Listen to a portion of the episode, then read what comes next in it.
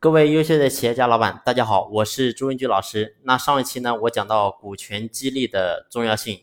我说，任何一家公司你要做大，你要吸引人才，你必须要透过股权激励的方式，把优秀的人才聚集起来，为我所用。所以呢，股权激励非常重要。但是真正在股权激励当中，我们要注意非常多的细节。那首先第一个细节呢，就是我们一定要把股份的约定把它做好。你会发现很多人进一家公司跟别人一起合伙，都是说，哎，我跟他是亲戚，我跟他是哥们儿，没关系，不需要说这么多，咱们一起干就对了。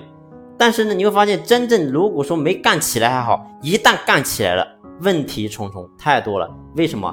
因为你跟他始终是不同的个体，你跟他始终在某些地方是会有矛盾的，是会有思路上的不一样的。你别说兄弟了，你别说亲戚了，我说夫妻之间都是一样的。你告诉我，有哪个夫妻说一辈子都不吵架的，都没有这个理念上的不合的？我说世界上再好的夫妻，你会发现他们也会吵架，也会争吵，那何况是兄弟呢？所以，真正在咱们经营企业的过程当中，你会发现，无论你跟谁一起合作，我说你始终都会有矛盾。那既然有矛盾，如果说你没有做约定，我说最后你会发现问题重重。很简单的，很多人一开始合伙的时候说：“哎，我跟他是亲戚，我跟他是哥们，没事，我们一起干吧。”最后你会发现，真正干着干着干着之后啊，然后呢，他看你不舒服，你看他不舒服，但是呢，大家各自不说各自，你只是什么，心里有闷气，你闷着，你说啊，我我怎么怎么他是这样子的人呢？我根本没想到他是这样的人，但是呢，没办法，我又跟他一起干了，现在船也回不了头了。所以你到了这个时候，你才开始纠结，你才开始郁闷。你说哇，我当时如果说我做好约定，那该多好呀！所以呢，我说人一定要有超前的意识。你在干之前，你必须要先把这些东西先想好，你再去做，你才不会出现这个问题。要不然的话呢，真的到最后你会发现兄弟没得做，然后亲戚没得做。我说这真的是你想要的吗？不是你想要的，所以。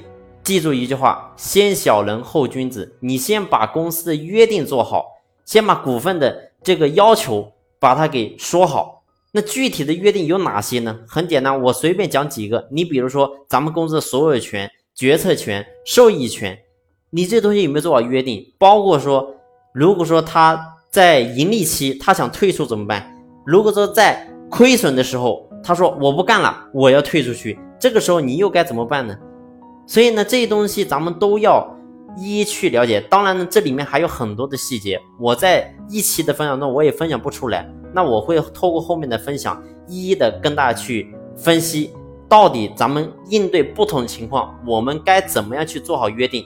这样的话呢，才能保证咱们的公司，保证咱们每一个股东都能够从中受益。好了，今天的分享呢，我就分享到这里，感谢大家的聆听，谢谢。